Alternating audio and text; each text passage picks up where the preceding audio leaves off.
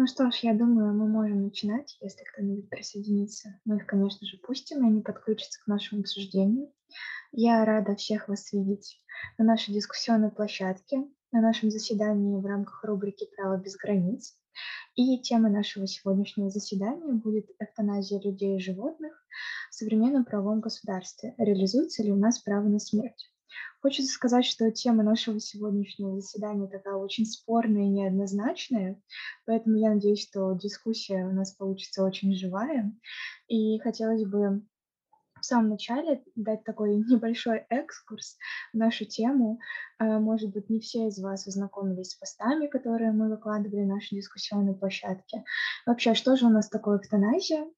Эвтаназия – это процедура добровольного прерывания жизни человека по его просьбе, а, либо это прерывание жизни, жизни животного по просьбе его хозяев. Она у нас, можно сказать, возможно при определенных показателях, например, это неизлечимая болезнь, либо невыносимое мучение. И вообще можно сказать, что эвтаназия на современном этапе развития наших государств, она мало где разрешена, всего лишь в около 10 стран, а в нашей стране она запрещена. Запрещена в отношении людей, но разрешена в некоторых случаях в отношении животных. А, я предлагаю нашу дискуссию немножко разделить, отделить людей от животных. Сначала поговорить об эвтаназии в отношении людей, потом, а, есть ли у нас вообще право на смерть, э, нужно ли разрешать э, эвтаназию в нашем государстве и так далее. И вообще хотелось бы сначала целом узнать ваше отношение к такому явлению, как эвтаназия. Необходимо ли оно, насколько оно гуманно, и нужно ли вообще провозглашать такое право, как право на смерть. Э, у нас такая, скажем так, э, неформальный формат, неформальный формат. Вы можете в любой момент поднять руку, чтобы высказаться, и потом включить свой микрофон и что-либо сказать. Вот, поэтому у нас нет никаких определенных правил. Давайте начнем.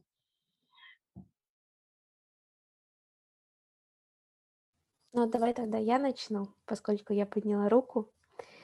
Вот, а вообще я хотела бы немножко еще также дать а, некоторую информацию про эвтаназию. Она вообще появилась еще а, очень-очень давно, и а, древнеримские историки как раз писали об эвтаназии, и а, вообще определенные зачатки появились и в первобытном обществе, где, а, ну, получается, люди очень часто сражались, так скажем, уходили на войну, и было так, что, например, человек был очень сильно как-то серьезно ранен, он находился там на грани жизни и смерти, и его просто могли оставить, а, и этого человека, по сути, ожидала смерть там от голода, холода или от а, его же самой вот этой раны, вот, но сейчас, опять же таки, немножко изменилось, наверное, так скажу, отношение к эвтаназии, то есть это в первую очередь делается для тех людей, которые неизлечимо больны, то есть это там раковые заболевания, также, насколько я знаю, это также может быть в отношении людей, которые, например, попали в очень серьезную какую-то аварию.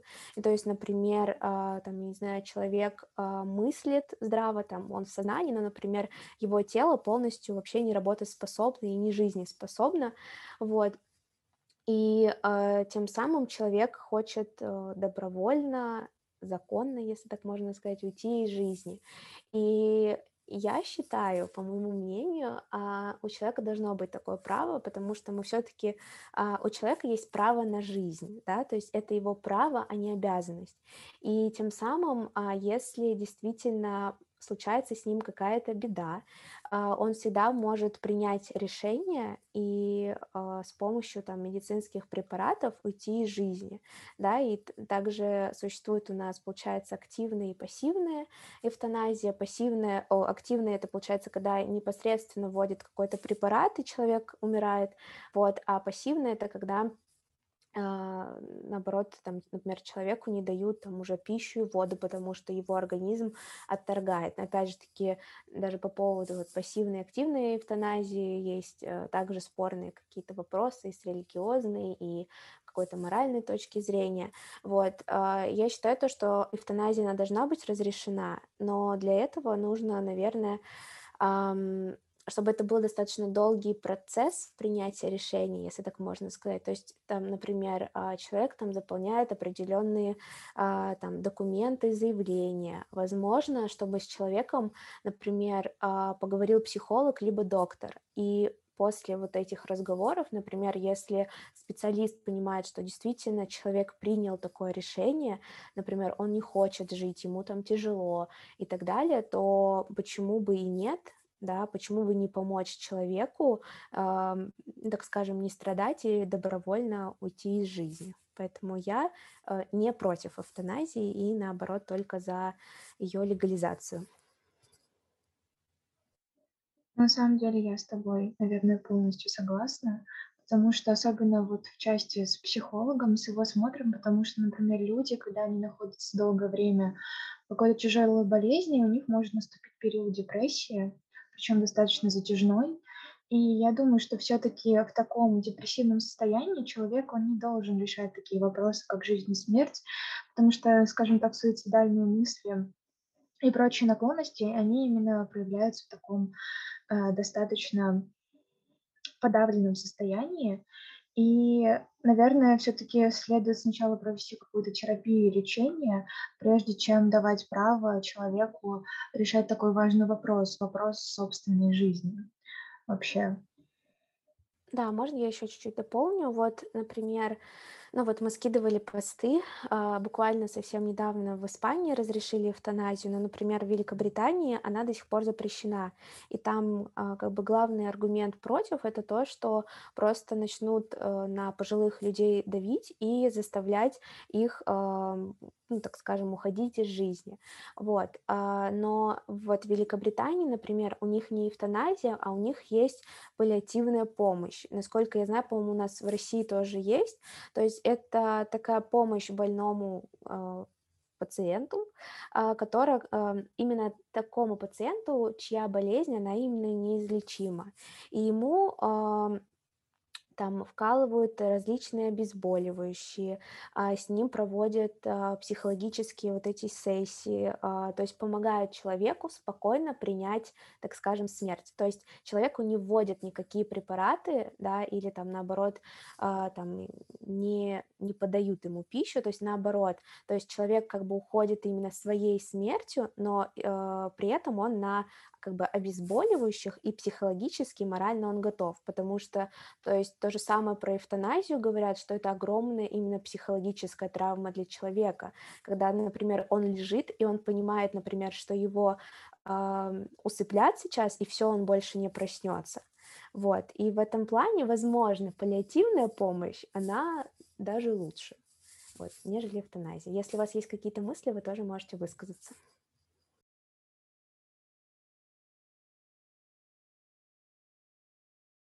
Можно сказать?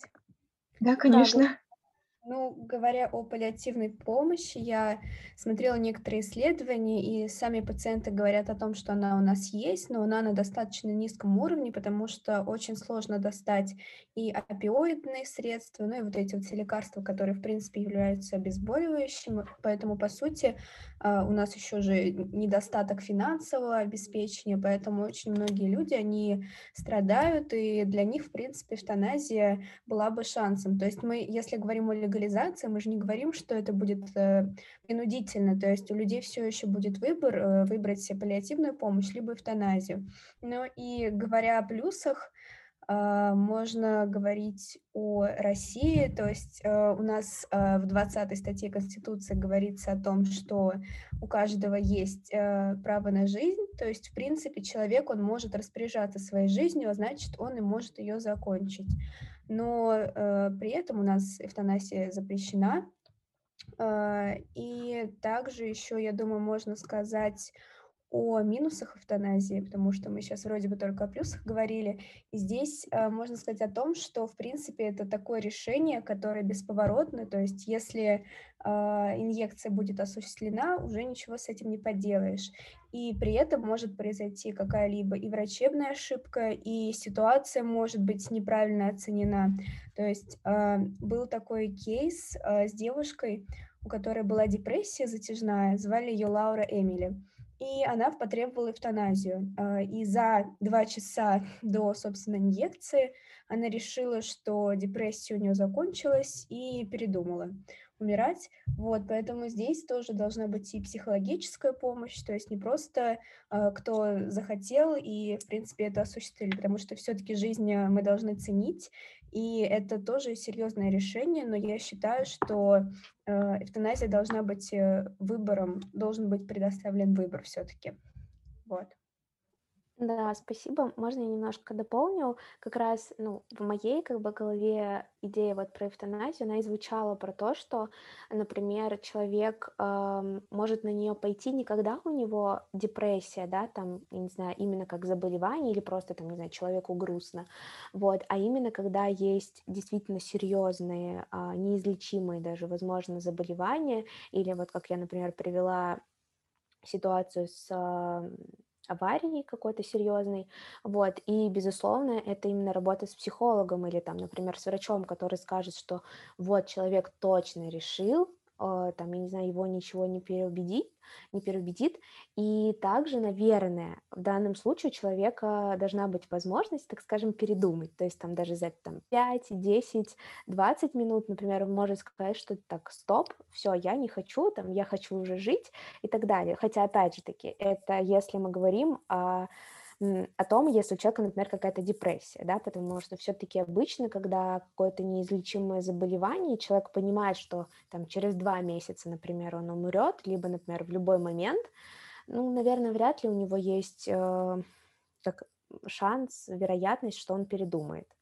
Вот, то есть, мне кажется, такие люди необычно, если решают умереть, то они это делают. Ну вот, кстати, для этого, наверное, в странах, э, в которых э, легализирована эвтаназия, там не просто ты первый раз сказал, э, я хочу добровольно уйти из жизни, должен пройти какой-то промежуток времени перед тем, как ты второй раз согласишься на это, и уже тебе либо просто тебя оставят без лечения, либо тебе ведут какую-либо инъекцию. И я думаю, что это правильно, очень правильный подход в данном случае. И еще тут, наверное, такой вопрос интересный. А вот если разрешать эвтаназию, то с какого возраста? Ну, то есть можно ли разрешать, то есть есть же дети, там, 10 лет, 9 лет, и, может быть, младше, старше, которые тоже болеют разными неизлечимыми заболеваниями, которые причиняют им боль. И вот если разрешать, например, эвтаназию, то с какого возраста? Либо вообще не устанавливать какую-то границу, потому что все-таки ребенок это еще наверное, не сформировавшаяся такая личность. Сложно судить о том, когда она сформировалась.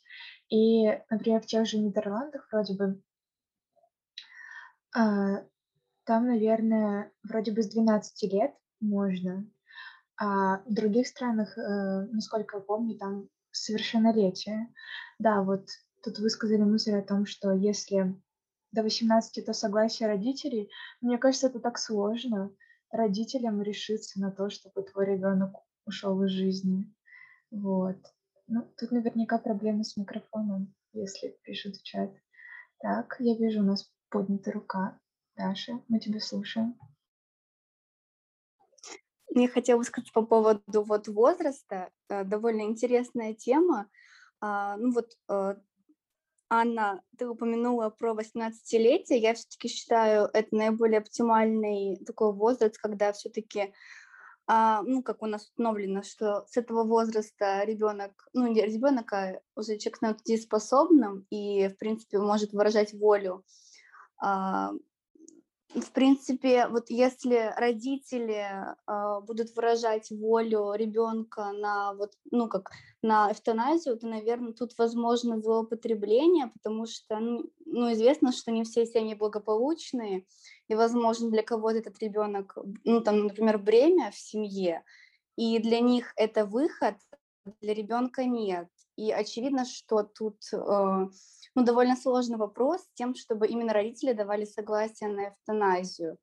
А, возможно, а, снизить этот порог до 16 лет, мне представляется, но вот, допустим, в 10, там, в 12, чтобы это решал ребенок, это тоже сложный вопрос, потому что в таком возрасте, наверное, вряд ли можно оценить а, в полной мере, возможно ли продолжать, то есть именно жить в том состоянии, в каком он живет сейчас. То есть, возможно, его сознание там изменится, он подумает, что жизнь все-таки ценнее, даже вот а, так, как сейчас. Вот, поэтому, наверное, я думаю, ограничения по возрасту должны быть. Вот 16-18 лет, наверное, более приемлемо. Так, хорошо, давайте дадим слово Илье. Так, да, у меня все нормально с микрофоном, я могу говорить. Я вот что хотел сказать про возраст. Мне кажется, что здесь стоит сделать так же, как и со многими другими какими-то вот правовыми институтами. Соответственно, человек, которому исполнилось 18 лет, он полностью дееспособный, он может, соответственно, сам решать, э, нужна ли ему такая тяжелая, несомненно, вещь, как эвтаназия. А человек, которому меньше 18 лет, если действительно состояние его здоровья такое, что ему лучше было бы уйти из жизни, да, там при помощи инъекции. Если оно действительно такое, то, наверное, родители должны все-таки решиться на то, э, чтобы их ребенок ушел из жизни, чем жить, да, вот так, как он живет при, например, какой-нибудь там последней стадии рака, да, допустим.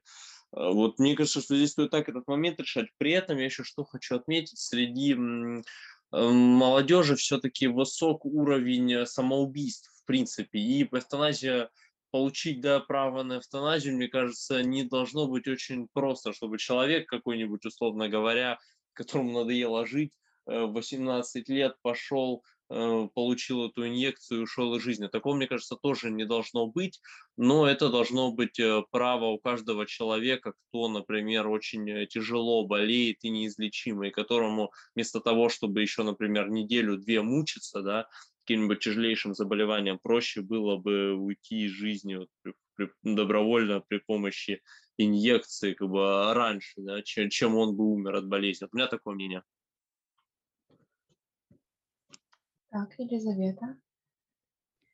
Ну, говоря о возрасте детей в Нидерландах, я посмотрела, там получается с 12 до 16 согласия родителей или опекунов, а после 16 самостоятельно. Я думаю, в принципе, верхняя граница хорошая, но то, что только с 12 можно, это немножко странно, потому что я уверена, что есть э, дети с неизлечимыми заболеваниями и младше 12 лет, поэтому я думаю, что можно 16 предоставить выбора э, самому э, пациенту, так скажем, а до этого возраста уже э, с родителям или опекунам. И еще говоря о э, каких-либо неблагоприятных намерениях, то есть то, что родители за детей могут э, решать, здесь можно еще говорить вообще не о детях, потому что мотивы могут быть корыстные и у родственников любых. Например, если они хотят побыстрее получить долю в наследстве, они могут тоже каким-то таким образом а, способствовать а, ну, эвтаназии.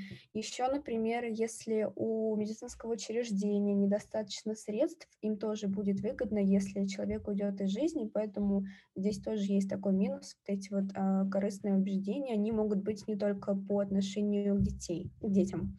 Вот. Да, я согласна с Лизой, а, ну и с другими ребятами, безусловно. Просто очень сложно тоже, например, а, на родителей вот эту класть ответственность, там, решать за своего ребенка. И я не знаю, может быть, кто-то из вас смотрел или видел, там, не знаю, в Инстаграме. А, я смотрела тогда видео, как бы отрывок из фильма «Чудеса с небес», кажется. И там как бы, ну, был отрывок с маленькой девочкой, которая, видимо, болела какой-то неизлечимой болезнью, и она говорит, вот, я там больше терпеть не могу, лучше бы я умерла и так далее. И просто можно представить, насколько тяжело родителям, например, в таких ситуациях, ну, как бы разрешать делать эвтаназию их детям, или, например, когда дети сами принимают э, решения, ну, то есть это как раз-таки либо, например, с, 4, э, с 14 лет, либо с 16, потому что в целом можно сказать, что, с одной стороны, там даже современные подростки, они очень развитые уже даже в 14 лет, но, опять же таки, это, наверное, не все, и было бы, конечно же, целесообразнее э, самостоятельно решать вот этот вопрос жизни и смерти с 16 лет, но наверное, это будет также еще зависеть от э, самих стран, потому что, по-моему, тоже в тех странах, где а, эвтаназия разрешена, там, по-моему, у них тоже решен вопрос с детьми, и, по-моему, у них там тоже везде разный возраст, возможно, я ошибаюсь, точно говорить не буду, вот, но, опять же таки, тут, конечно, нужно предоставить э, некую волю, наверное, законодателю. Я, в принципе, наверное, с вами согласна, но вот насчет того, почему есть вообще нижний предел, Наверное, вот те же 12 лет, наверное, это связано с тем, что ребенок должен все-таки более осознанно подходить к решению решения жизни, потому что не всякий ребенок там 6-5 лет вообще понимает о том, что жизнь его закончится и его больше не станет. То есть э, там, например, э, некоторые, конечно, даже религиозные семьи не будут думать о том, что вот там ребенок, может быть, их будет в рай, еще куда-нибудь, но это то же самое, как у нас, например, ребенок с 10 лет имеет право высказать свое мнение о том, с кем, с кем с родителями его жить при разводе. Вот тут, наверное, такая же логика о том, что все-таки, несмотря на то, что это согласие родителей, это все-таки не решение родителей, это решение самого ребенка. И в маленьком совсем возрасте он может до конца не понимать, какие это вообще последствия несет. И на самом деле для него цена этой жизни, он готов мириться с тем, что какие, например, э, боли, мучения он претерпевает сейчас. Вот, поэтому это достаточно сложный вопрос. Наверное, все-таки этот нижний порог, он э, должен быть. Вот. Да, я согласна, и тем более у всех, э, ну, у людей и э, также детей разный и, так скажем, не знаю, болевой порог, и все по-разному могут преодолевать какие-то трудности, да, то есть кто-то там, я не знаю, слегка заболел и говорит, что все, я там, мне больно, я жить не могу, а кто-то реально борется до самого последнего просто вздоха, да, и то есть если, например, ну, эм, у меня там, так скажем, были знакомые, у которых там а, дети или там знакомые детей болели а, там раком, и они говорили о том, что как бы я как взрослый не факт, что как бы смог бы вот эти, перетерпеть все вот эти трудности, боли, которые испытал мой ребенок. Вот, то есть, э, опять же то есть все же люди разные. То есть какой-то там ребенок, например, у него есть право решить, там, умрет он или нет, да, и он, например, может сказать то, что все, я больше не буду терпеть эту боль, я умираю. А хотя, например, другой человек, он скажет, типа, блин, это даже, так скажем, еще терпимо, допустим. Вот, то есть тут тоже как бы такой аспект, потому что все-таки а, эвтаназия это безвозвратное какое-то решение, и то есть если а, там тебе ведут, например, какую-то инъекцию, то все, ты уже умрешь, и у тебя другого шанса не будет. Вот, я еще хотела бы затронуть такой вопрос. Мы тут говорим о праве на смерть, а вообще есть ли у нас такое право? Ну, то есть, а, вот право на жизнь, является ли это его неотъемлемой составляющей? Потому что многие государства и даже судебные инстанции, например, ЕСПЧ, так не считают. Есть такое дело, не знаю, слышали вы оно, а, против, против э, Соединенного Королевства. Женщина, у нее было тяжелое дегенеративное заболевание, она уже а, была парализована, она хотела совершить самоубийство, но она не могла из-за своего паралича. И она хотела, чтобы это сделал ее муж. И она обратилась в департамент э, в своем городе, чтобы они его, ее заверили в том, что они не будут преследовать ее мужа, так как содействие самоубийству э, по законам Соединенного Королевства оно уголовно наказуемо. И они отказали, э, сказали, что нет, это нельзя. И она обратилась в ЕСПЧ с тем, что вот статья 2 конвенции, она устанавливает право на жизнь и вот право на смерть. Если она не может реализовать ее самостоятельно, то она должна иметь право реализовать ее с помощью третьих лиц, это не должно быть наказуемо. И вот в вашем понимании, должно ли вообще такое право существовать, ну то есть быть прописанным, является ли оно частью, может быть, права на жизнь, и чем это чревато, вот такое закрепление, может быть, даже на законодательном уровне такого права, как право на смерть.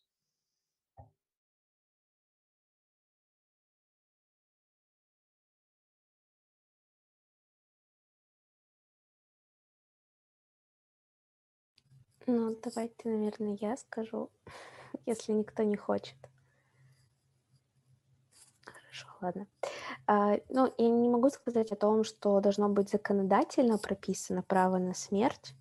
Мне кажется, это, возможно, немножко неправильно, либо а, опять же таки многие люди будут трактовать это неверно, да, то есть как мы уже до этого говорили о том, что э, ну, если, например, у человека там депрессия, там, не знаю, ему грустно, сильная хандра и так далее, и он, например, может э, сказать, что вот у меня же, там, не знаю, в Конституции прописано о том, что у меня есть право на смерть, да, и просто там, не знаю, пройти в какие-то либо медицинские организации, либо также покончить жизнь самоубийством, это неправильно.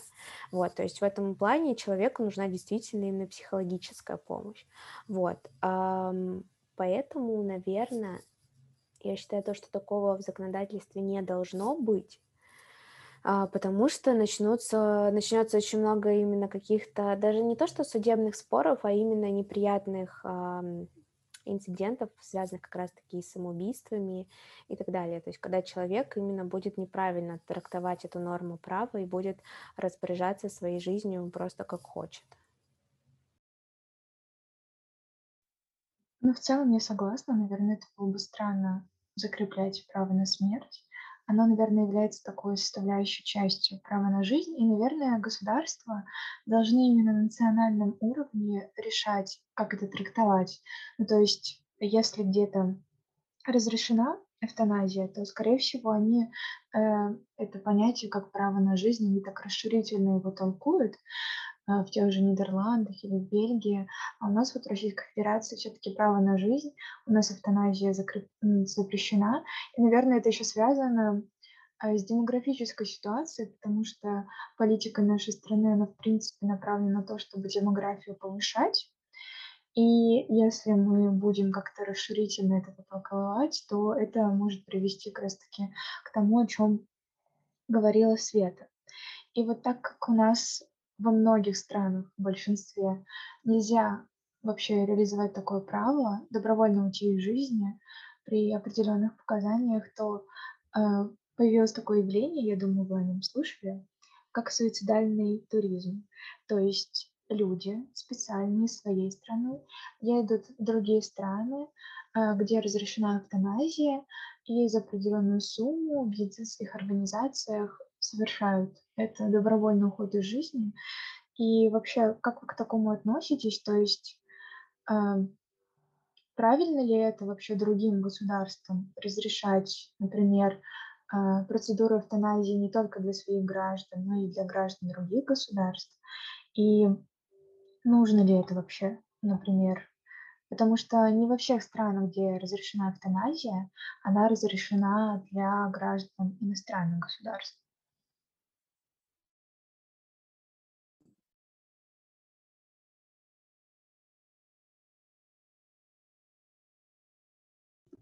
Ну, вообще, я думаю, что суицидальный туризм– это часть легализации эвтаназии, и я не думаю, что какой-либо вред может э, принести, наоборот, только пользу, наверное, для человека, который решил э, закончить свою жизнь. То есть, насколько я знаю, что такие туристы, они сначала смотрят э, город, достопримечательности, то есть э, можно сказать, что они ходят из жизни счастливыми, и в последний момент они не лежат где-то у себя дома, страдая от боли, а в принципе наслаждаются последними моментами жизни перед смертью. Но вообще это не очень распространенная практика, только вот э, в тех нескольких странах, где он разрешен, по-моему, это около двух или трех стран, и э, я не думаю, что вообще это явление может какие-либо отрицательные аспекты в себе нести. Ну вот на самом деле я читала, э, там вроде бы разрешены Швейцарии, и это одна из самых популярных стран, куда приезжают, э, чтобы добровольно уйти из жизни. И там, э, помимо того, что эвтаназия совершается в медицинских организациях, можно это делать на каких-то съемных квартирах. И вот именно жители государства, они возмущаются против такой возможности от того, что, например, вот в их соседней квартире, куда человек приехал для того, чтобы уйти из жизни, они вот плохо относятся к этому моменту и, скажем так, а, ратую за то, чтобы на законодательном уровне это было запрещено. Вот есть медицинская организация, пусть человек туда приедет и идет из жизни, они делают это где-то вот, а, например, в городе, в соседнем доме, квартире и так далее. И я думаю, что это на самом деле хорош ну, то есть возможность, то, что такая возможность есть, это, безусловно, хорошо, потому что, мне кажется, люди, которые пришли к тому, чтобы воспользоваться такой услугой, они на самом деле все обдумали. То есть, во-первых, потому что это определенные издержки и затраты, как денежные, так и моральные, и физические. То есть тебе нужно приехать в другую совершенно страну, тебе нужно совсем ознакомиться, а, все процедуры пройти. И даже, ну, то есть, когда ты принимаешь решение, ты принимаешь его не сразу же, вот ты приехал, тебя еще обследуют, например. На самом деле твоя болезнь неизлечима. То есть делается, наверное, все для того, чтобы человек не просто так ушел из жизни, это не была какая-то врачебная ошибка, чтобы это решение на самом деле было взвешенным и обоснованным. Я думаю, что нам нужно выйти из этой конференции. Я, наверное, скину ссылку на другую. А, вот. И мы тогда уже продолжим наше обсуждение. Может быть, у кого-то есть какие-то мысли еще насчет суицидального туризма, такого явления, хоть редкого, но достаточно э, необычного. Так, Света? Да, э, я тоже как бы читала как бы разные мнения, и у меня есть, конечно же, свое мнение на этот счет. Мне кажется, что просто государство еще в этот момент, оно так скажем, снимает с себя ответственность. То есть эм, там, например, направляют человека, там, например, на эвтаназию в Швейцарию, да, то есть и государство, оно как бы говорит, что вот эм, это мы не в своей стране делаем, да, а человек принял решение, он едет в другую страну, вот. Но и, безусловно, как сказала Лиза о том, что человек, он там как-то путешествует, смотрит достопримечательности, и где-то в какой-то степени, наверное, ему становится легче, но опять же таки бывают различные э, те же самые стадии э, заболевания человека, и то есть он, например, может быть в таком ужасном состоянии, когда он уже даже, ну, не знаю, как сказать, не соображает, или ему реально очень плохо, его там, не знаю, тошнит, его уже организм отвергает всякую еду, и ему, наверное, уже все равно именно на какие-то достопримечательности и какую-то именно психологическую поддержку, помощь, помощь это ему уже не оказывает. То есть именно те люди, которые еще, как сказать, не настолько больны, да, они, а, может быть, и получают определенное психологическое удовлетворение от этого, вот, но мне кажется, все равно это не особо как-то работает.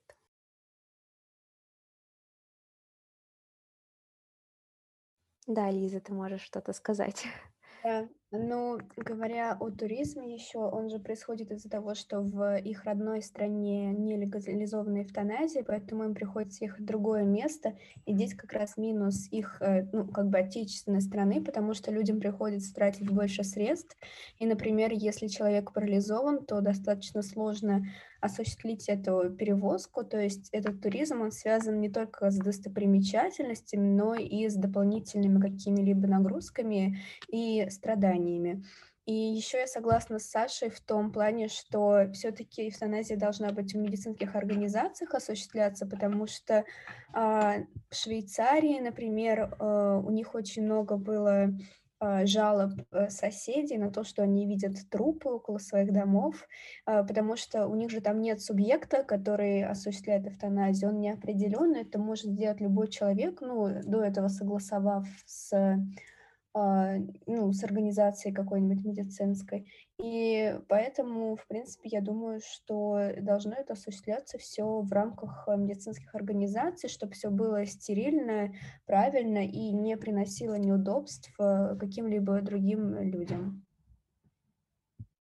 Ой, можно я еще дополню немножко про как раз то, что государство именно с себя снимает ответственность, потому что во всех странах, например, разные точки зрения по, а, по поводу эвтаназии. То есть я вот уже приводила пример про Великобританию, а вот, например, у нас в России, как бы я читала о том, что, то есть у нас еще очень часто говорят именно с религиозной точки зрения, либо говорят про там клятву Гиппократа, о том, что вот человек же пообещал, э, так скажем, врач пообещал, например, сохранять а, жизнь человеку, э, там, а то, что вот им, он именно целенаправленно лишает его жизни, это неправильно, и что он вообще за врач такой. А есть еще другая теория, эм, не помню какого точно человека, в которой, наоборот, говорилось о том, что между пациентом и врачом должна быть именно такая духовная, психологическая связь, и врач, он должен быть именно наставником пациенту и должен ему помогать. И если врач видит о том, что действительно человек страдает, ему вот это заболевание приносит просто огромные физические, моральные там страдания и муки, и наоборот, ему вот лучшее как бы решение это именно эвтаназия, то врач, он должен помочь своему пациенту в этом плане. И я даже, наверное, больше вот именно к этой теории э, придерживаюсь, нежели вот там клятва Гиппократа о том, что ты его должен там, я не знаю, как бы все время помогать э, пациенту, а не целенаправленно э, там вводить ему какие-то инъекции. Так, Андрей, мы вас слушаем. Да, ну, а, я немного прочитал тоже предварительно, как э, мы обсуждали эту тему, а, про то, почему вообще по какой причине в России, допустим, та же эвтаназия запрещена. Ну, опять же, да, а, опуская даже религиозный вопрос, хотя, в принципе, ну, очевидно, что религия очень серьезно влияет на российское общество, потому что у нас так или иначе, даже если не, ну, не только православную, не только в православной культуре э, эвтаназия, то есть самоубийство, по сути дела, запрещена, э, ну и там в исламе том же, да, но тут э, еще очень важную роль играет развитие медицины, поскольку э, ну, эвтаназию, как правило, применяют в случаях неизлечимых болезней, да, и ну, в случаях, когда ничего уже сделать человеку нельзя, и ну, человек, очевидно, умирает. Из-за того, что в России, ну, объективно, а, не везде высокий уровень медицины, да, то есть не, не везде она развита хорошо, а, это может повлечь за собой неверное решение а, касательно эвтаназии человека, да, в, не, в некоторых регионах. И, скорее всего, ну, это действительно такая, ну, как сказать, очень спорная тема в плане того, что не будут ли пользоваться, допустим, какие-нибудь родственники этим, не будут ли врачи злоупотреблять, ну, не то, что злоупотреблять, а выносить неверные решения касательно эвтаназии э, человека, хотя, в принципе, у человека, возможно, а, был бы еще шанс на выздоровление, да. И вот это, на самом деле, очень дискуссионный вопрос. То есть, несмотря на то, что мы можем сказать, что да, эвтаназия – это правильно и, с, наверное, с моральной, э, ну, и с этической стороны, да, особенно в 21 веке, э, все-таки, наверное, есть особенности, которые ну, наверное, в данный момент действительно очень серьезно препятствует появлению эвтаназии в нашей стране. На самом деле я согласна с тобой. Это одна из причин, наверное, почему во многих странах она не разрешена. Как раз таки из таких причин именно квалификации вообще врачей, состояние этой системы. Если слишком велика вероятность врачебной ошибки, я вспоминаю сразу же, наверное, фильм где была женщина, ей сказали, что у нее вот я стала жить там пару месяцев, и она решила потратить все свои деньги, вот просто уехать, э, насладиться жизнью последний раз, а потом оказалось, что это врачебная ошибка. И то есть таких э, ситуаций может быть очень много. Но э, в то же время, например, каждый человек, он имеет право на то, чтобы не страдать, потому что для него эти страдания вообще когда человек не может сам ничего делать. Вот он лежит просто, вот, извините меня за выражение, как овощ.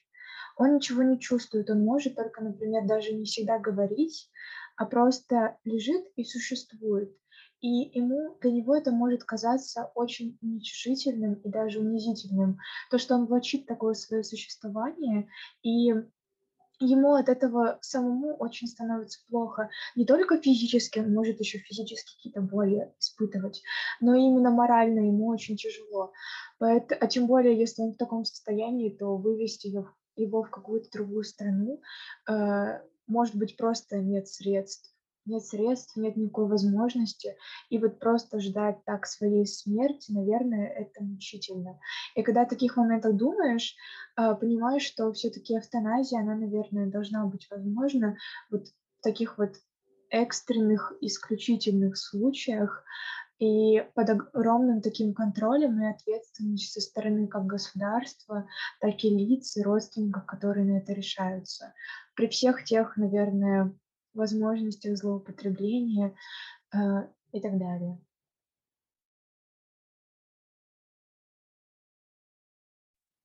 Если что, вы можете, вы, например, видите, что больше рук нет, вы можете сразу же включать микрофон и говорить. Вот, это ничего страшного. А, ну, тогда можно я небольшой такой тоже э, комментарий э, хотел сказать, то что, ну, действительно, э, вот такие случаи э, описанные, да, вот, когда человек вообще, в принципе, ну, как бы недееспособен, и он может вообще, в принципе, функционировать, э, ну, то есть как ходить, да, просто говорить и так далее. А, это, наверное, один из самых таких ярких примеров, почему эвтаназия должна существовать, но, опять же, ну, мы, мы же просто с объективной стороны как-то обсуждаем наверное. И противники эвтаназии могут э, сказать, что даже в этом случае не все потеряно. Вот, например, я вспоминаю случай, а, в Америке, кажется, где-то 10 лет назад, наверное. Ну, короче, человек э, человека парализовало полностью, вот, и он, в принципе, не мог, э, он, по-моему, единственное, что он мог, он только мизинцем мог шевелить. И, естественно, он э, почти все время проводил в интернате, потом его забирала семья, ну, то есть домой, и, ну, как бы ночевал он дома, там, с утра он тоже был дома, ну, и, в общем, э, а, в чем, как бы, суть, то, что через год у, у него начался какой-то прогресс, и он а, в итоге, ну, как, не знаю, как, ну, медицинский, да, короче говоря, его паралич спал. И он даже про это написал книгу, да, он написал про то, как он описывал, как а, как это больно, что вот он просто как бы сидел дома, да, но а, ну, родственники все, ну, как бы, а, ну, со временем относились к нему как к мебели и так далее, да, но все-таки, ну, в итоге он, ну, как бы вернулся в свое, ну, не полностью, да, оправился, но сама суть то, что он смог жить дальше, и опять же, тут вопрос, а что если бы, допустим, те же родственники а, приняли решение, ну, как бы о его эвтаназии, да, то есть а, его же мнение вряд ли получится спросить на эту тему. Поэтому тоже очень такая дискуссионная, как бы, ситуация произошла. Вот, кстати, да, это, наверное, еще вопрос о том, что, например, если человек находится в коме, и его только поддерживает вот именно искусственные аппараты искусственного поддержания жизни. Могут ли решать вопрос его жизни, например, его родственники? Потому что я знаю, что такое, ну, вполне себе возможно. Э, и насколько это вообще правильно, например, когда лицо, оно не то чтобы недееспособно, а, например, у него есть какие-либо психические заболевания. То есть необходимо ли соблюдать такой критерий, когда человек, который принимает решение о добровольном уходе из жизни, должен быть полностью психически здоров. Вообще, возможно ли нам быть э, полностью психически здоровыми и насколько должна проводиться эта грань? То есть тот же человек, который, например, вот лежит, он там парализован, но например, у него есть ясность ума, и можно понять о том, хочет он жить или нет. И, например, лицо, которое тоже страдает, но у него есть какие-то отклонения, которые говорят о том, что он не всегда может руководить своими действиями, понимать их значение. И вот каким, кому из них э, можно, например, э, дать право на решение вопроса своей жизни, а кому нет? Можно я сначала немножко скажу по поводу комы? То есть, ну, многие, я думаю, знают из вас а, ситуацию с а, автогонщиком Михаэлем Шумахером, который еще там в 2013-2014 году попал в кому, и он буквально, наверное, только в 2020 году а, вышел из нее, да, то есть и в этом случае тоже, то есть человек много лет находился в коме, и э, никто из его родственников, по сути, не принял решение о, об эвтаназии, там, его как бы умерщвлении, вот, но опять же таки, например, ему можно сказать, что повезло, да, а если, например, другие родственники, э, ну, других каких-то людей, например, захотят э, провести эвтаназию, например, чтобы человек там как-то не мучился, а умер, то есть я согласна, что это достаточно спорный вопрос, потому что в данном случае распоряжаться своим правом на жизнь должен именно сам человек, да, а что делать, если он, например, в коме. А второй вопрос, э, Саша, можешь ты его, пожалуйста, напомнить? Я забыла просто.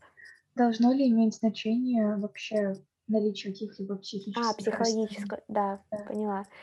А, ну, мне кажется, что когда у человека какое-то сильное заболевание, серьезное, и он действительно решается на эвтаназию, то, безусловно, говорить о эм, здоровой, наверное, психике, здоровом психологическом состоянии достаточно сложно, вот, потому что даже у обычных людей, э, ну, как бы бывают иногда какие-то сложности, проблемы, и там тебе кажется, что там, не знаю, все это конец и так далее, и очень важно, то есть мы вот еще вначале говорили о том, что там с человеком должен общаться либо врач, либо психолог, и это должен быть действительно квалифицированный специалист, и ам, который не будет приходить на сеанс и делать вид, что он слушает пациента и там да-да-да, а потом, например, говорить, что вот, ну все, он согласен делать эвтаназию, как бы умерщвляем его. Нет, то есть вообще психолог даже, наверное, должен попытаться помочь человеку и, может быть, даже как-то отговорить его от этого поступка и так далее. Вот, поэтому я думаю, что, конечно, когда человек решается на такой шаг, его психика, она нестабильна, и, безусловно, есть определенные проблемы. Ну вот я думаю, что в таких случаях нужно, наверное, соблюдать таких два критерия. Во-первых, что человек сейчас не находится в глубоко таком депрессивном либо тревожном состоянии, которые именно вызывают у него такие суицидальные мысли. А во-вторых, э, в принципе, понимать, что человек, он может руководить своим действием. То есть у нас же могут быть лица, они могут быть не признаны, например, недееспособными, ограниченно дееспособными. То есть ничего такого не может быть, но у них могут быть какие-то диагнозы, которые говорят о том, что он не может на самом деле руководить своими действиями, понимать э, их значение. И вот это вот решение, которое он принимает, оно должно быть полностью осознанным, потому что ему могут, в принципе, наговорить какие-то родственники, как-то его к этому склонить.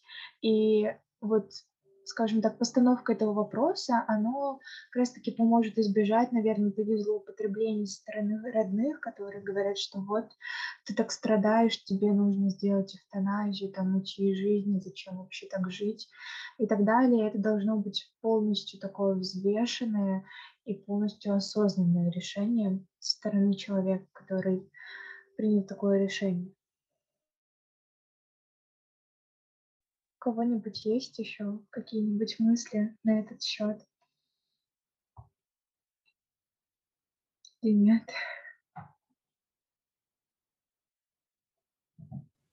Я думаю, мы можем в целом подходить э, постепенно к эвтаназии животных, вот, Да, потому что там тоже достаточно интересные да, вопросы, так скажем. этом. Да, я тоже об этом подумала, потому что вообще само регулирование эвтаназии животных, оно сильно отличается от эвтаназии людей, даже с точки зрения законодательства нашей страны, потому что эвтаназия у нас запрещена, а эвтаназия в отношении животных у нас разрешена в определенных случаях, как раз-таки, когда непереносимые физические страдания, вообще, в принципе, не жизнь- жизнеспособное животное, и или какое-либо неизлечимое тяжелое заболевание, либо какая-либо острая травма. То есть у нас, в принципе, а, эвтаназия животных, она не разрешена вообще. Ну, то есть не может просто так хозяин прийти и сказать, вот усыпите моего пса. Все равно должны быть определенные условия, те, которые мы, по сути, уже называли в отношении эвтаназии людей, где она легализирована. И вот как вы думаете, вот эвтаназия животных, по сути, мы не можем узнать, о чем животное думает. Мы не можем вообще, наверное, ставить такой вопрос о том, если хочет ли животное умереть, либо ему очень больно, либо он как-то сильно страдает. То есть это очень сложно, э, скажем так, определить, потому что мы не можем понимать, о чем они думают и думают ли они вообще. И вот как вы думаете, какое должно быть регулирование в этом вопросе и насколько вообще правильно усыплять животных, когда они, например, э, неизлечимо больны. Либо в некоторых странах усыпление, оно возможно не только в таких случаях, а иногда оно проводится вообще э, принудительно.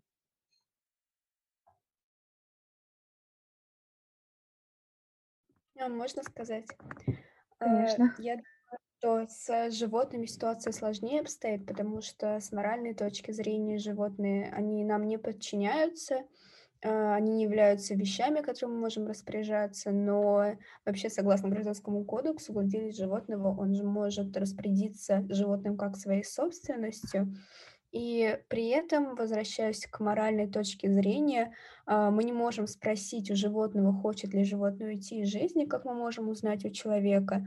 А, может быть, животное именно в этот момент борется и стремится жить, еще э, есть такой проблемный вопрос, как э, убийство животных по причине перенаселения. То есть здесь могут быть тоже такие негативные аспекты. Например, если э, животное бесхозное или когда владелец или приют не в состоянии нести ну, финансовое бремя ухода за животных, тогда тоже может происходить такая эвтаназия. И здесь все-таки э, сложнее в том, что э, является ли животное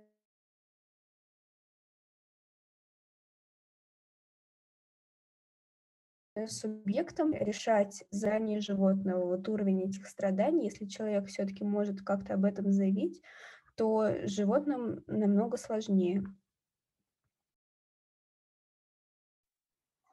Ну вот да, еще, возможно, иногда эвтаназия в, ну, в отношении животных, когда, например, мне кажется, был случай, когда какого-то вида, я не помню, честно говоря, страну, это как раз связано с коронавирусом, нашли какой-то вид коронавируса у определенного вида животных, и их начали истреблять. Да, вот, да. Их начали истреблять. То есть, по сути, это тоже можно сказать, что это эвтаназия в отношении животных. И вот насколько это правильно, либо когда у животных найдут какую-нибудь другую излечимую болезнь. Еще, насколько я знаю, возможно принудительное усыпление животных, когда, например, оно напало на человека. Вот, возможно, это сейчас в России запрещено, но я помню, я была подростком, и мой пес, он сорвался, и напал на мужчину. То есть он ничего ему не сделал, он был в теплом пуховике, в одежде, он его за руку просто схватил, а, вот, и, в принципе, ничего не произошло, никаких ран у него не было. И он говорил о том, я помню, он пришел еще раз к нам, и он мне, вот ребенку, сказал о том, что вот я пришел за вашей собакой, ее будут усыплять. То есть там он мог бы обратиться э, в полицию, чтобы принудительно пса усыпили. И вот Честно говоря, мне кажется, это немного любого хозяина животного, не только ребенка, вообще может повергнуть в шок. То есть, что животное, оно, по сути, это даже не сказать, что его вина, потому что это недосмотр его хозяина, но в данном случае усыпляет именно животного, прерывает его жизнь, при том, что э, он ничего такого, например, зверского не сделал, то есть просто даже не укусил примеру. И как эти вопросы решать, очень сложно. Мне поэтому интересно, что вы насчет этого думаете, потому что эвтаназия животных, она, возможно, э, во многих случаях, как принудительная, как вообще массовая, как просто, когда он болеет сильно и неизлечимо. И вот какая из них возможна и насколько? Так, Андрей, послушаем вас. Кажется, Елизавета подняла первую руку, я уступлю, наверное, ей. Я просто еще не сформировал до конца, наверное, ну, как бы свою мысль. Вот. Если Елизавета может сказать сейчас, то хорошо, спасибо. Я хотела бы привести пример США. В США э, усыпление рассматривается как неизбежная мера, потому что приюты, которые выполняют определенные программы, они должны обеспечивать достаточную пропускную способность, и там это, в принципе, считается нормальным и более гуманным усыпление, чем а, бросить животное на произвол судьбы на улице и обречь на ту же смерть, раннюю и жестокую. Еще а, в США, а, в некоторых штатах, по-моему, в Алабаме в Миссисипи, там полиция может проводить экстренную эвтаназию, а, животных, чтобы прекратить страдания, если, например, они нашли животное искалеченным, раненым, вот, и владелец не может быть обнаружен в какой-то срок. По-моему, там дается около двух месяцев, вот, и получается здесь тоже странная вещь, если животное просто потерялось, допустим, оно ранено, владелец так и не нашелся, он есть, э, то сотрудники правоохранительных органов, в принципе, могут усыпить э, животное, а, а не помочь ему избавиться от страданий и, например, поместить тот же приют, потому что приюты, в свою очередь, считают более гуманным усыпление э, тех животных, которые страдают какими-либо болезнями.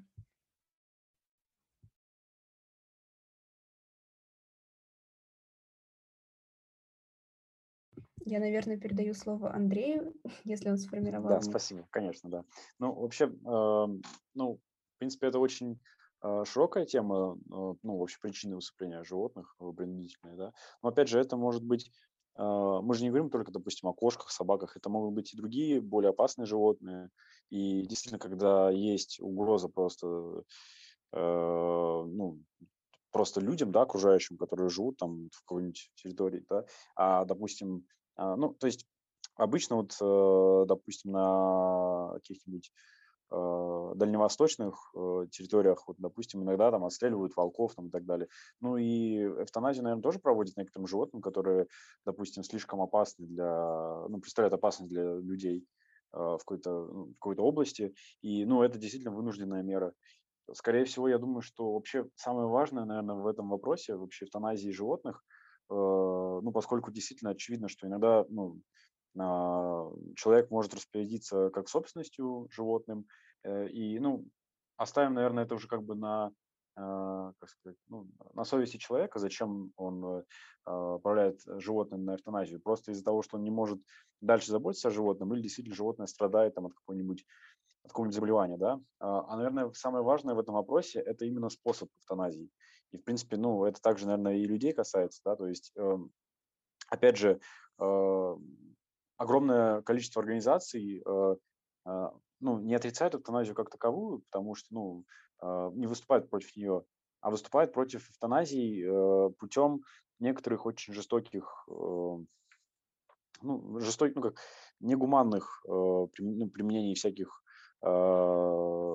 химических препаратов, которые, ну, как бы, может быть, дешевле, да, и может быть легче в изготовлении, но при этом они гораздо мучительнее, как бы, да, для животного. И, наверное, вот это действительно должно очень четко регулироваться ну, законодателями, потому что, ну, если мы не можем, ну, мы же не можем отрицать то, что иногда эвтаназия действительно необходима, да, там, и по по требованию самого владельца и просто из, из, из необходимости, допустим, к тем же бездомным, э, бродячим животным, да, которые ну, представляют опасность, то законодатель хотя бы должен э, ну, прорегулировать, каким образом это животное будет э, ну, ну, убито, да, можно сказать.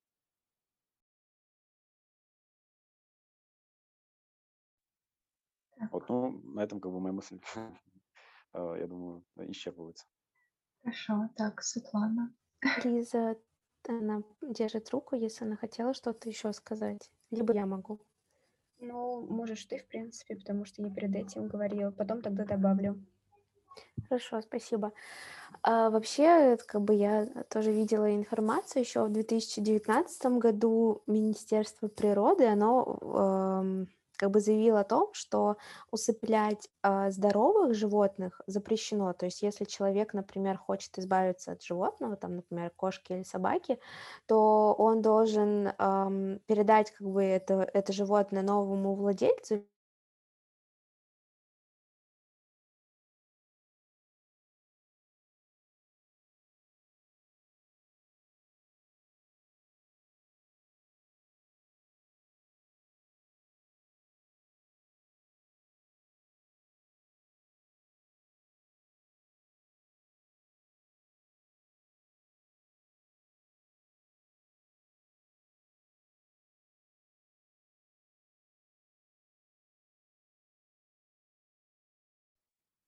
Так, у нас Светлана почему-то вылетела. Лиз, давай ты начнешь, а потом Света продолжит свою мысль. Да, я хотела сказать по поводу гуманной эвтаназии. У нас, допустим, это не прописано четко.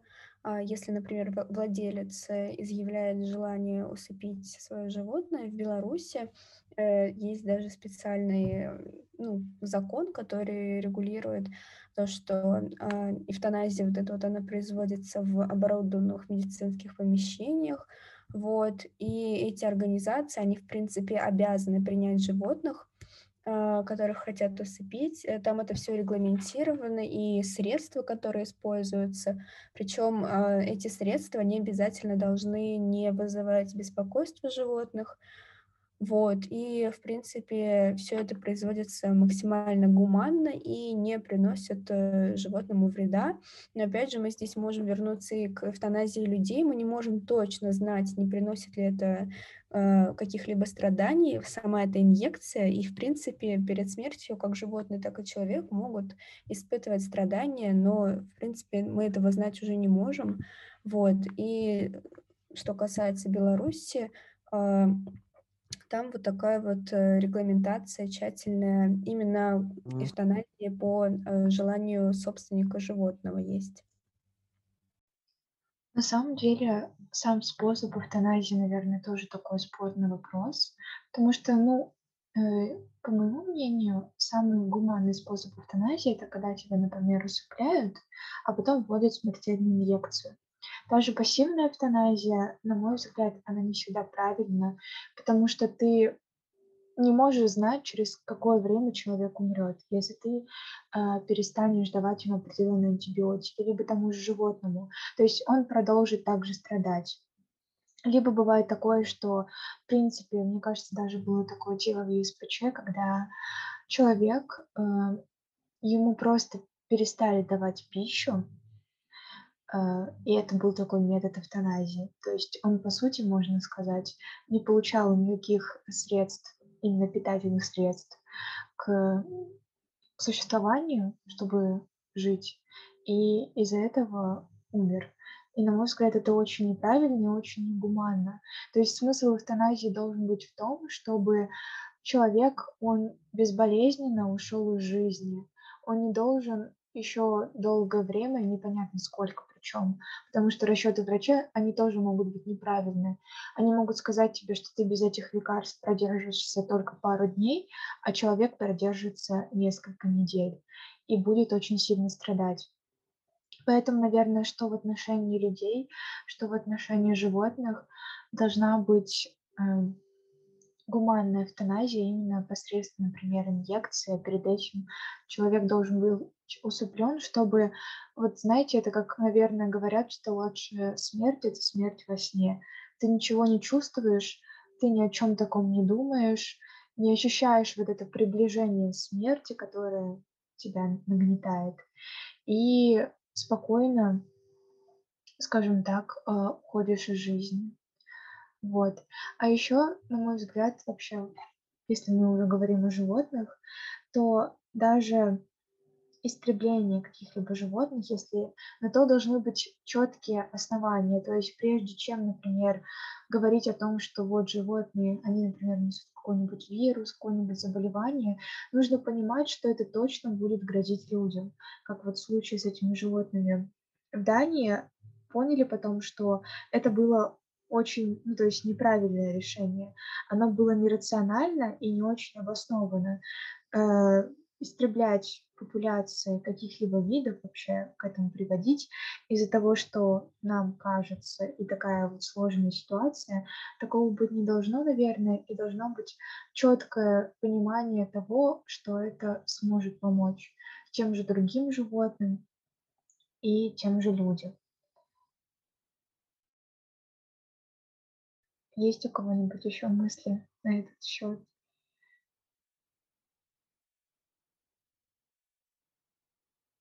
Или нет? Ну, а, я, я подумал сейчас о другом, ну как ну, подумал, я, честно говоря, вот недавно тоже прочитал про это, а, и сейчас вспомнил, про то, что а, порой у человека не то, что, допустим, нет желания бороться за жизнь, если он неизлечимо болен, а, или, ну, действительно какой-то другой, ну, то есть, а, ну, даже не то, что неизлечимо болен, да, допустим, человек э, излечим, но он просто по какой-то причине не может бороться, да, то есть или не хочет. А, допустим, если мы рассматриваем чисто такой финансовый вопрос, ну, человеку действительно, ну, у него нет денег, чтобы обеспечить себя лечением, государство не может ему предоставить этой возможности. И вот чисто с этой э, стороны, наверное, да, чисто с этой позиции, наверное, эвтаназия однозначно, ну, как сказать, ну, однозначно э, обусловлена этим. Ну, да, то есть, ну, как бы человек не может а, ну, то есть, если государство не может обеспечить человеку, ну, как бы здоровую жизнь, да, без, э, без страданий, то а, почему государство запрещает этому человеку, допустим, уйти из жизни а, по своей воле абсолютно безболезненно, да? По сути дела, это такое очень серьезное противоречие. Ну и опять же, конечно, это мы не будем, наверное, сейчас вот, вот я не хочу, честно говоря, затрагивать нравственный вопрос, насколько э, как бы это, ну то есть, если там жизнь человека это высшая ценность и все такое, но опять же, мы же говорим о том, что э, человек как бы самодостаточен, ну самодостаточен, самодостаточен в своем э, понимании э, ну, как бы своей жизни, да, и вообще своей жизнедеятельности в целом, да, то есть как он живет и как он хочет распорядиться этой жизнью. И мне кажется, что вот этот потенциальный вопрос о том, что человек не может быть, а, не может победить болезнь а, просто потому, что у него не хватает на это ресурсов, и эти ресурсы никто не может ему предоставить, а, в принципе, наверное, ставит вопрос о, ну, о применении эвтаназии, ну, прям ребром, потому что, по сути дела, если мы не можем ну, как бы человека спасти, то почему мы, не, почему мы должны запрещать ему мирно ну, как бы покинуть э, этот мир. То есть, ну, извините за тавтологию. То есть, ну, почему, почему человек не может, а, если мы не можем его спасти, почему человек должен мучиться? По сути дела, это, ну, наверное, неправильно. А, кстати, да, интересная мысль. Вот в том деле, я не помню, ты был здесь или нет, когда я об этом говорила, которая ЕСПЧ против против Соединенного Королевства, она как раз таки говорила о том, что государство, оно не может не обеспечить выздоровление, оно не может облегчить мои страдания. То есть уже никакие там обезболивающие, еще что-то, они никак не помогают. Так почему они запрещают мне распоряжаться своей жизнью, вот, например, помочь моему мужу прекратить эту жизнь, потому что я уже не могу. Мне настолько это мучительно, настолько сложно и тяжело, а сама я не способна это сделать, потому что я вот полностью парализована. Этот вопрос тоже ставился, и, на мой взгляд, это на самом деле вот если государство, оно не способно, оно причем разное может быть э, развитие медицинской системы и вообще здравоохранение в разных государствах, но вот не может никак это обеспечить, то почему оно запрещает человеку? Оно, по сути, обрекает его на страдания уже заранее, потому что и не разрешает, и обеспечить теми же лекарствами оно ничем его не может. Поэтому я думаю, что это правильная мысль, и государства, они должны об этом задуматься вообще, о том, какую ответственность они несут за жизнь других людей.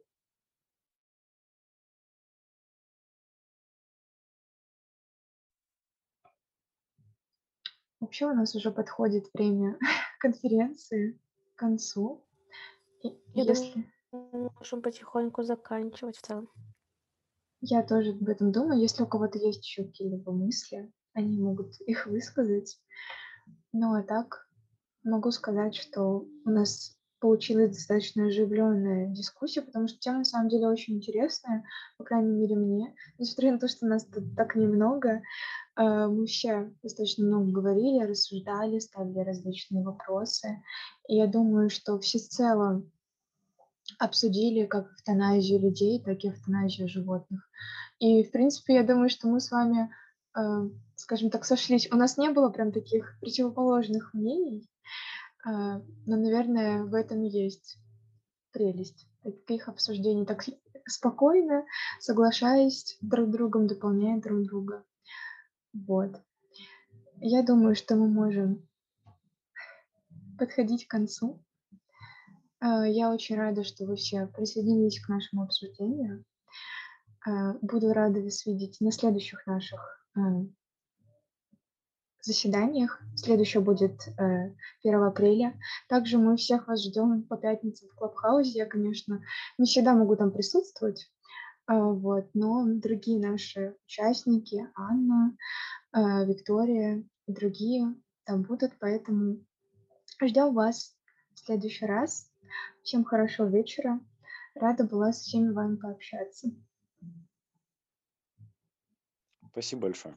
Спасибо, до свидания. Всем пока. Пока, ребят.